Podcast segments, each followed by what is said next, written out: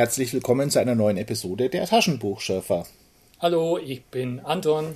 Und ich bin Thomas. Und ich freue mich, dass heute mal nicht um Monster, Mumien und Mutationen geht. Heute mal was anderes. Gefühl und Emotion. Es geht um die Braut des Tiermenschen. Ah, ich höre gar keinen Widerspruch von dir. Die Braut des Tiermenschen ist der Titel des Buches, Andre Norton. Wo sind wir? Bei welcher Nummer? Terra Fantasy Band 31. Mm. Zwar ist das der sechste Hexenweltroman von Andrew Norton, der in Terra Fantasy erschienen ist. Tatsächlich ist es aber der dritte Band, den sie geschrieben hat. Du erinnerst dich vielleicht, die ersten zwei Bände waren die Abenteuer des, ach Gott, des Vaters und der Mutter. Ja, ja, ja, genau. Simon Tregarth und Jai Lisa oder so ähnlich. Die waren das, ja. Und dann kommt jetzt eigentlich dieser Buch, bevor dann die drei Bücher um die drei Kinder der ersten Helden beginnen. Ja. Und dieser Band ist eine Ausnahme, eigentlich außerhalb der Erzählreihe Hexenwelt. Richtig. Dem Vorwort entnehme ich, dass es ein Versuch war von Andrew Norton, mal eine weibliche Heldin zu haben. Ich weiß nicht, wie die ankam. Tatsächlich hat sie dann zwei Bücher wieder mit männlichen Helden geschrieben, bevor dann der sechste Hexenweltband wieder eine Protagonistin hat. Also bei mir kam es gut an, zumindest zu Beginn. Zu Beginn habe ich gejubelt, später nicht mehr. Ich glaube, da deckt sich unsere Meinung. Ich fand es insgesamt deutlich besser als die anderen und vor allem die erste Hälfte. Und dicker? Wieso ist das Ding so dick? Ich vermute, dass die früher auch schon so dick waren und dass halt Terra Fantasy das auf die Standard 146 Seiten gekürzt hat. Dann hat bei diesem Band erstmal der Hugh Walker nichts herausgeschnippelt, ist das richtig? Ah, das weiß ich nicht, ob er ein bisschen raus, vielleicht doch rausgeschnippelt hat. Aber es sind jetzt immerhin 159 Seiten drin geblieben. Und bleibt das jetzt so? Ja, das bleibt so, beziehungsweise später gibt es überhaupt keine Normierung auf eine feste Seitenzahl mehr, sondern unterschiedliche Seitenzahlen. Mhm. Also vor wir loslegen, ein paar Begrifflichkeiten. Da steht im Titel der Tiermensch. Wie heißt denn der Originaltitel? Weißt du was? the Year of the Unicorn. Hilft uns da also nicht viel. Mhm.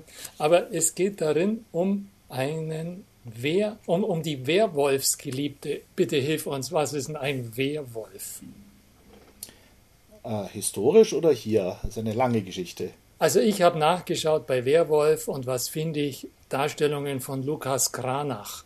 Jetzt ist natürlich Lukas Kranach nicht dafür berüchtigt, dass er Stephen King gelesen hat. Insofern behandeln wir heute wohl ein Phänomen, das schon ein bisschen ein paar Jahrhunderte auf dem Buckel hat. Ja, also der Werwolf, wie wir ihn heute gerne mal kennen, geht eigentlich auf die Filmfassungen der 30er Jahre, späten 30er Jahre zurück. Ach. Mit Lon Chaney Jr. Mhm in, in Legenden ist es aber viel älter, die, die, der Gestaltwechsler. Ist das, ist das gemeint oder der Gestaltwechsler? Ich dachte, das hat mit diesen Höhlenzeichnungen zu tun in der Urzeit, als man so Zwitterwesen dargestellt hat, so ein Krieger mit einem Hirschkopf oder sowas. Hm, so weit geht es dann doch nicht zurück, beziehungsweise dann wird es so archetypisch spekulativ, ähm, dass ich da nicht, nicht mitgehen möchte. Und André Norton war davon fasziniert oder wir wissen es nicht. Ist einfach so, oder?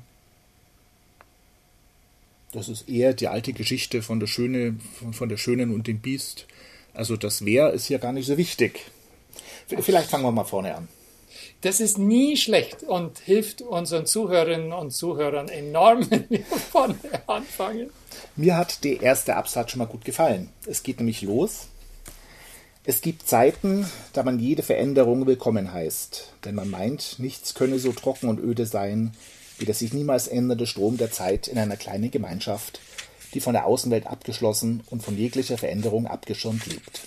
Hermann Hesse. Da habe ich mir gleich gedacht, wer erzählt hier? Hm, wer erzählt denn? Muss jemand sein, der in so einer abgeschlossenen Gemeinschaft lebt, aber jemand, der weiß, dass es auch eine Außenwelt gibt und dass es anders sein könnte. Ja. Und die Hauptperson ist dann eine Ich-Erzählerin und die wird uns vorgestellt in einer übertragenen und konkreten Spiegelschau. Spiegelschau, so hat meine Frau das genannt, das Phänomen, das gerade so in schlechteren Erzählungen, wenn der Held oder die Heldin beschrieben werden soll, und der Autor meint es besonders geschickt zu machen, dann lässt er den Held oder die Heldin in einen Spiegel schauen und sich da beschreiben. Das ist hier indirekt gemacht. Wer war ich eigentlich? Jeder vom Kloster, den man gefragt hätte, würde darauf vermutlich antworten, diese dort, das ist Gillen, die zusammen mit der Dame Alusan im Herbarium arbeitet. Sie kam vor acht Jahren mit Lady Freeza hierher. Sie kennt sich ein wenig mit Kräutern aus und hält sich meistens für sich. Sie ist keine Schönheit und besitzt keine vornehme Verwandtschaft. Sie kommt morgens und abends in die Kapelle und neigt den Kopf, aber sie legt keinen Gelübde ab. Sie spricht wenig. Also, das ist eine Frau, die als Kind, jedenfalls vor längerer Zeit, entführt wurde. Ist dann gerettet worden, aber im Lauf von Kriegswirren kennt jetzt niemand mehr ihre eigentliche Geschichte. Sie ist von edler Herkunft vielleicht und sie lebt im Kloster von Northdale. Ach Mensch, jetzt wollte ich auch was vorlesen, das ist so schön charakterisiert, jetzt habe ich es verblättert. Jedenfalls der Unterschied zu den Frauen ihrer Umgebung wird dargestellt. Während die anderen weißhäutig und blondhaarig, blauäugig sind, ist sie von eher ja, südländisch anmutendem Aussehen. Das ist richtig. Ich dagegen besaß eine Haut, die in der Sonne bräunte, im Gesicht aber nie eine rosige Farbe annahm. Ach, das ist toll. Hast du zu einem Zitate vorredigt? Da fällt mir noch mehr ein. Tatsächlich nur am Anfang habe ich mir ein paar Stellen rausgeschrieben. Aber jetzt hast du vorher das zitiert. Sie ist von edlem, möglicherweise von edlem Geblüte, aber es ist vergessen oder untergegangen. So ist es. Dieser Hinweis, dem wird nicht mehr nachgegangen. Das hat auch keine Bedeutung mehr. Ja. Hat mich geärgert, oder? Nein. Ich weiß, du bist, du, du magst es nicht, wenn Sachen offen bleiben. Nee, gar nicht. Ich finde es ganz gut. Wir erfahren es nicht sehr die Äbtissin hat mal Geschichten gehört von einem Land in Übersee, wo einige Frauen besondere Kräfte haben, jenseits des herkömmlichen. Wir wissen, aha, die kommt also aus der Hexenwelt vielleicht, aber wie sie es da genau hin verschlagen hat, ähm, das ist so in Kriegswirren und lässt sich nicht aufklären. Lässt sich nicht aufklären. Der Krieg ist jetzt aber vorbei. Das Land litt also lange unter Angriffen von Aleson, einem anderen Land, auf einem anderen Kontinent, das wir irgendwie von den letzten Bänden kennen. Ich habe ja, ja. vergessen, wer die waren, ob die nett waren oder nicht nett waren. Nebenfiguren. Ja. Die sind jetzt aber besiegt. Krieg ist mehr oder weniger aus. Und jetzt kommen wir zu deinen Wehrleuten. Ja, bitte. Geholfen im Krieg haben den Leuten nämlich eine Gruppe von Wehrreitern. Männer, die sich in hm, Wölfe, Tierwesen verwandeln können der Wolf als Sinnbild für Unkontrolliertheit, Wildheit, Unmenschlichkeit und der Mensch eben der, der männliche Mensch. Werwölfe sind eigentlich meistens männlich. Ja, und was man auch gleich erwähnen sollte, gemeinhin können in den Sagen diese Menschen sich verwandeln. Warum? Weil sie einen Pakt mit dem Teufel eingegangen sind. Ja, das ist jetzt der mittelalterliche Werwolf, ja. Und von welchem sprechen wir?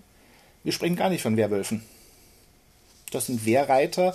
Das ist nicht auf unserer Welt. Die haben nicht unsere christliche Mythologie. Und letztlich der Werwolf, der einen Pakt mit dem, der Werwolf, der einen Pakt mit dem Teufel eingehen muss, der kann das ja nur, wenn es christliche Mythologie gibt. Diesen äh, bösen Kerl, den gibt es in ganz, ganz vielen Religionen. Also die Religionsgeschichte kennt da zahllose Beispiele, ja. allein in den vielen dualistischen Modellen. Da gibt es ja immer, immer das, die, die menschliche die dunkle Seite. Religionsgeschichte, aber auf der Hexenwelt gibt es da keinen Bösen. Ah, so. In der Hexenwelt gelten natürlich ganz andere Dinge und da kann man nicht so in der religionswissenschaftlichen Perspektive genau. vorgehen wie in unserer Welt. Das war ein bisschen billig von dem John Jakes mit seinem Brack, dem Barbaren der einfach die christliche Mythologie, Religion übernommen hat, mit Gut und Böse, Dualismus. Ähm, das haben wir hier nicht. Mhm. Wobei ähm, im Christlichen geht es nicht um einen äh, Dualismus, aber das ist ein anderes Thema. Mach mal weiter. Diese Wehrreiter haben sich als Belohnung ausbedungen 13 Jungfrauen als Beute. Das ist wieder das, die Schöne und das Biest. Die schöne schutzbedürftige Frau, noch eine Jungfrau, die verheiratet wird an ein großes, böses Monster, also einen typischen Mann möglicherweise. Ja. Und um genau zu sein, es sind nicht 13, sondern 12 und eine. Und da sieht man wieder die Zahlensymbolik aus dieser Welt wurde von Norden offenbar doch in die Hexenwelt mit ja, übernommen. So ganz lösen ist natürlich schwer. Jetzt bist du aber großzügig. Ins Kloster kommen zwölf Leute, die 13. Die soll dort mitgenommen werden. Die will aber nicht. Und Gillen, die sich eingeschlossen fühlt in der Enge des Klosters, übernimmt deren Rolle, plant das recht gut und reist mit den anderen zwölf als Braut des Tiermenschen ab. Und bis dahin fand ich es wirklich sehr gut.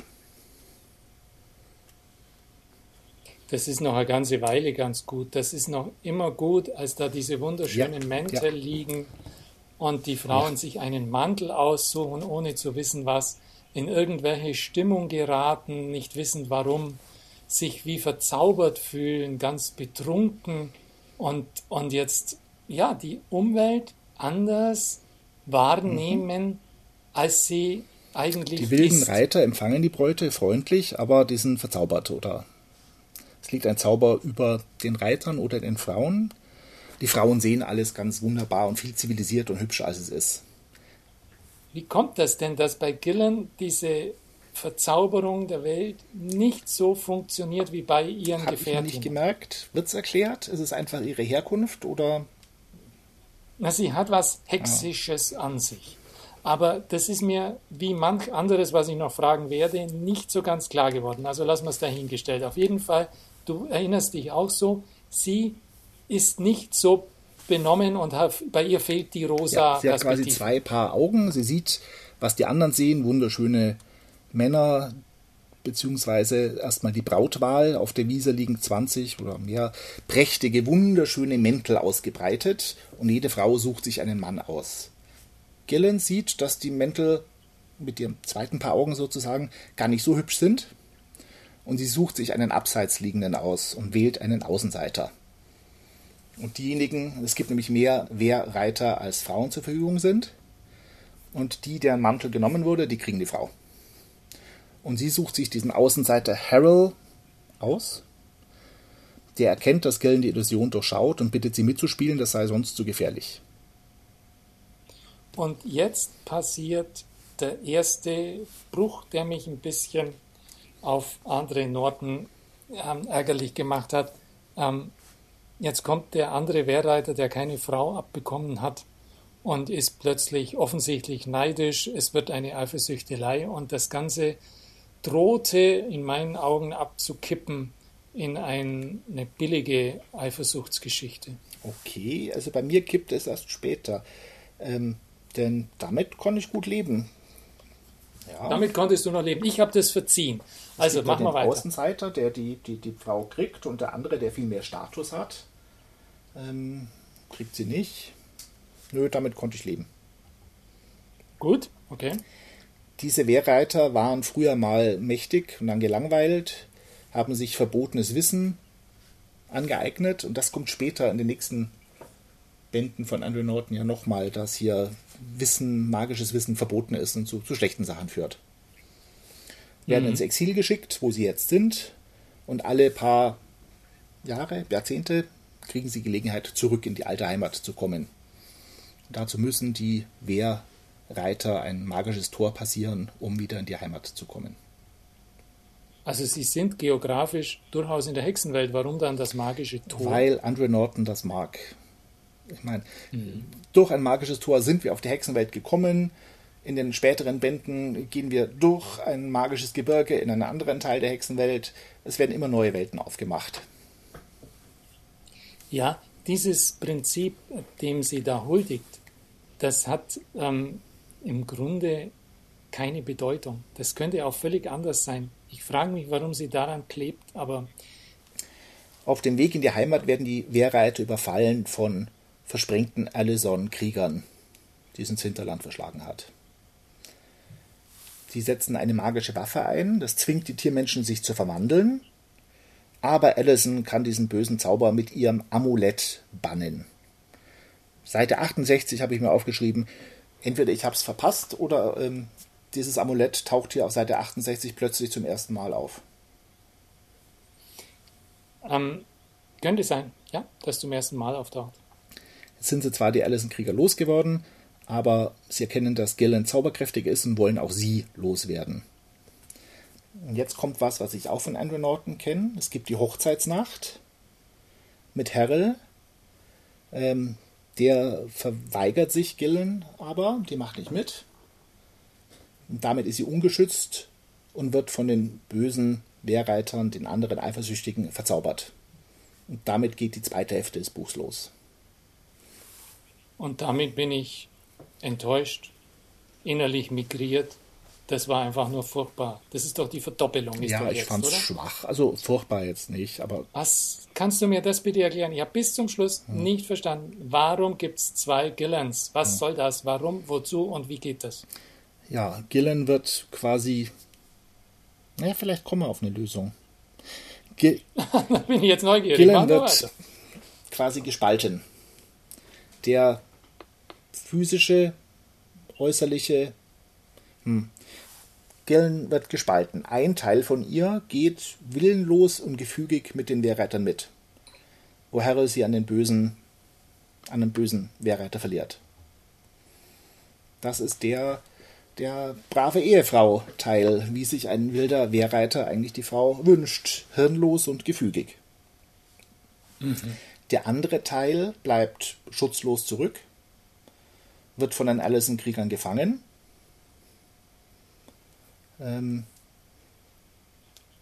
ja, aber die wollen sie ja nicht unbedingt haben. Ja, also ähm, sie erkennen sie als Hexe. Naja, und damit ist sie erledigt. Ja, erst wollen sie sie vergewaltigen, Gruppenvergewaltigung, und der entgeht sie nur, indem sie mit ihren Hexenkräften einen Schlaftrank in das Essen mischt, sodass die alle schlafen. Hm. Jedenfalls ist sie dann alleine und versucht hinterherzukommen zu Harold, zu ihrem ja, Parallelzwilling. Ähm, und dann. Ja, es ist ja im Grunde dann alles klar. Sobald die eine Hälfte versucht, der anderen Hälfte hinterherzukommen, ist ja äh, logisch, dass die Geschichte erst dann weiter beziehungsweise zu einem Höhepunkt beziehungsweise an ein Ende kommt, wenn sich die beiden Hälften wieder gegenüberstehen, ja. oder? Und damit muss es ja diese Begegnung auch zwangsläufig geben. Also wie kann man sowas von, von vorhersehbar... Äh, kann, das ist quasi das für dich dann uninteressant gewesen, weil du gewusst hast, es geht erst weiter, wenn die beiden zusammenkommen und die kommen früher oder später wieder zusammen und das dazwischen hat dich dann nicht interessiert? Ich habe mich bemüht, mich dafür zu interessieren, aber... Ich fand es gar nicht so schlecht. Also sie lebt, ja, sie, sie geht als, als Unsichtbare in diesem Wehrreiter-Zauberreich ähm, sie hat ja diesen doppelten Blick und sieht eigentlich nur eine ganz leere Welt. Mit Mühe erkennt sie aber doch, dass dort Menschen, Häuser, Nahrung sind und sie klaut Brot und Käse und ist im Prinzip unsichtbar für die anderen Leute in diesem Wehrreiter-Zauberreich. Ja, um deine Worte zu verwenden, es ist gar nicht so schlecht. Richtig, wenn man es misst an den Geschichten um Schrecken, Horror, Helden, der wilde Süden und der schöne Kurdistan. Es ist halt ja, ja, es, es ist, ist halt gar nicht so enttäuschend schlecht. gegenüber der, der ersten Hälfte.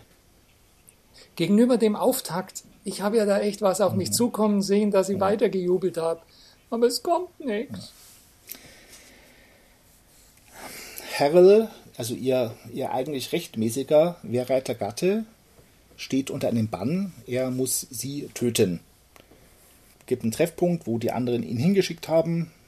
Er ist ja als Tierwesen dann auch nicht völlig rational und anscheinend leichter zu hm, unter einem, mit einem Bann zu belegen. Es gelingt ihr jedenfalls, diesen Bann zu überwinden. Sie fassen einen Plan. Also, Harrell ruft die anderen Wehrreiter herbei, indem er Holz verbrennt, das älter als die Wehrreiter ist. Wenn die da sind, muss Gillen im Feuerschein einen dieser Gestaltwandler bei seinem echten Namen nennen, also ihn erkennen, und dann kann sie ihn zum Kampf auffordern. Und an ihrer Stelle darf ja auch Harrell kämpfen. Ja, ich das dürfte eigentlich nicht gelingen, ist. aber das gelingt genauso. Das, das müsste schon, müsste schon klappen. ähm, es gibt einen Zaubertrank äh, aus einem Kraut, den ja. das Gillen zu sich nimmt. Das hilft ihr dann eben die Wahrheit zu erkennen um diesen Wehrreiter in Tiergestalt bei seinem echten Namen nennen zu können. das Kraut wird, glaube ich, sogar mit Namen genannt. Ich glaube, es hieß Moli. Falls dir das was sagt. Die Odyssee. Kirke. Hilf mir, mir sagt das nichts. Da gibt es auch ein Kraut. Also Kirke verwandelt die doch Odyssee, die, ja. die Odysseus Männer in Ja. Scheine. Und wenn ich recht erinnere, gibt es dieses Kraut Moli, Ja, das Odysseus hilft, Genau. Ähm, nicht verwandelt zu werden. Jedenfalls der Plan gelingt auch.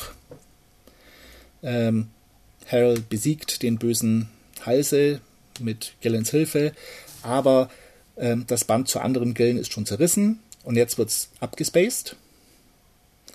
Denn jetzt äh, ist diese andere Gillen in ihre Traumwelt zurück ähm, und äh, wenn Gillen und die Doppelgängerin von Gillen länger getrennt sind, dann geht es böse aus für beide. Also folgen ihr Gillen und Helen dieses Traumreich. Und das ist dann eine abgespacede Fantasy-Welt. Gibt einen Vogeldinosaurier, gibt einen ganzen Haufen Gillens, wie einen Haufen Spiegeln, Verschmelzen, Botschaften. Es ist etwas wirr.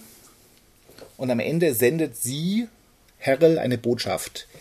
Er soll die andere Gillen töten, damit die neue Verschmolzene leben kann. Herrel macht das, flieht dann aber aus Schuld und am Ende sind sie alle wieder zusammen. Es geht ein bisschen wirr. Am Ende, da hat er vielleicht gekürzt, das weiß ich nicht. Am Ende sind sie alle zusammen. Der Wehrreiter Anführer stellt sich als Herrels Vater heraus, der ihn aber ablehnt, weil der äh, ein Halbling ist, mit Menschenfrau gezeugt. Und am Ende gehen Herrel und Gillen als Paar in eine neue Welt durch ein neues Tor. Also was du mir bitte, bevor wir jetzt gleich in das neue Tor gehen, erklären mögest, wieso löst sich die Gillen auf? Das kapiere ich nicht. Wieso verliert die Substanz das ja? Ich habe es auch nicht kapiert. Ach, hast du auch nicht kapiert. Aber das ist halt magische Regeln und ich, wie gesagt, ich habe da eine hohe Toleranz, wenn ich Sachen nicht kapiere. Mhm. Ähm, wenn sie länger getrennt sind, schwinde das Band. Ja, sag mal, wie begeisterst du dich dann? Das würde mich jetzt schon mal interessieren. Ich meine, bei dieser Toleranz, da muss man ja wirklich dann einen Anlauf haben, um Naja. sich zum Ende zu freuen und zu lesen. Wie Also- schaffst du das? Die erste Hälfte fand ich gut. Ja, Und die zweite Hälfte ist okay und auch nicht schlechter als das Zeug von Moorcock, das wir gelesen haben. Mhm. Und ich gehe da ein bisschen klinisch ran wie klinisch. Mhm. Was heißt das? und, und versuche herauszufinden, wie es aufgebaut ist, versuche Motive zu erkennen. Einfach die Erkenntnis, alles, was mit Toren, magischen Toren zu tun hat, mag ich nicht und Andrew Norton verwendet viel magische Tore. Ähnlich übrigens, das hatten wir schon, diese äh, von C.L. Moore, die Girl of Joyry, falls du dich erinnerst. Hilf mir mal, was war das gleich wieder? Äh, mittelalterliche Heldin Ja. in einer Fantasy-Welt, Ja. die auch immer durch Tore, magische Tore in magische Welten gekommen ist. Genau. Da war auch so ein riesen, die riesenschwarzen, riesenschwarze Statue, Genau, eines ja. der letzten Bände. Also Ja, magische. Tore gibt es viel und ich mag sie nicht. Mhm. Ähm, die typischen Märchenmotive drin zu erkennen, bereitet mir Vergnügen. Wir haben Tier, Tiere, die sich in Menschen verwandeln und umgekehrt. Ja, genau. Wir haben hier einen Mann erkennen, äh, der sich unter einem Zauber befindet. Das ist doch die übliche Märchenmasche, dass meistens eigentlich nicht der Böse, sondern dass die, die, die Braut ihren Ehemann erkennen muss, obwohl der als Tier verwandelt worden ist oder umgekehrt. Ja, stimmt. Also in Bergsagen findet man das auch ganz häufig, nicht bloß in Märchen. Ja. Tiere als, als Sinnbild für Sexualität, wie beim Froschkönig. Mhm. Verlust des Schattens. Äh, sie, als sie halbiert ist, hat ja keinen Schatten mehr. So erkennen die Krieger von Allison auch, dass sie, dass irgendwas nicht mit ihr stimmt. So selten denken wir an etwas so Unscheinbares wie unseren Schatten. Aber ihn nicht zu haben, war etwas ganz anderes. Ja, Plötzlich wurde der Schatten zu einem außerordentlich wichtigen Besitz. Kennst du Peter Schlemihls wundersame Geschichte Ja. vom Mann ohne ja, Schatten? ja. Da ist genau das Gleiche. Er verkauft den Schatten, weil ihm auch unwichtig erscheint und als er mal weg ist, denkt er, oh. Wir haben Tiere als Führer in dieser Fantasy, in dieser abgespaceden Fantasy-Welt ganz, ganz am Ende gibt es den Vogel als magischen Führer. Das erfreut mich zu sagen, ah ja, guck, das Motiv kenne ich doch. Ja, ich kann langsam verstehen, mit welcher Perspektive du da deine Begeisterung trotzdem ziehen kannst. Und natürlich vielleicht nicht der Raub der Sabinerinnen, aber es gibt so ein Hollywood-Musical aus den 50ern, Eine Braut für sieben Brüder. Ja. Das darauf ein bisschen basiert. War auch sieben wilde Kerle, äh, Brüder von der Farm im Westen, sich Bräute rauben aus dem Nachbardorf. Am Schluss tanzen und heiraten sie alle. Mhm. Das hat mich auch dran erinnert. Mhm. Also die, die Motive allein ähm, lösen noch nicht die Begeisterung bei mir aus. Ich brauche ein bisschen mehr an Handlung, an ja. Handlungslogik, an, an Aufbau und Struktur und das im Idealfall so, dass ich vielleicht ein bisschen atemlos werde. Ähm, noch besser, wenn es richtig spannend wäre. Also begeistert bin ich ja auch nicht, muss ich, mhm. muss ich also muss man schon sagen. Ja. Die erste Hälfte hat mir deshalb gefallen, weil auch nicht viel passiert. Da haben wir nur Charakterzeichnungen und eine lange Reise und die, die, die Welt, die beschrieben wird.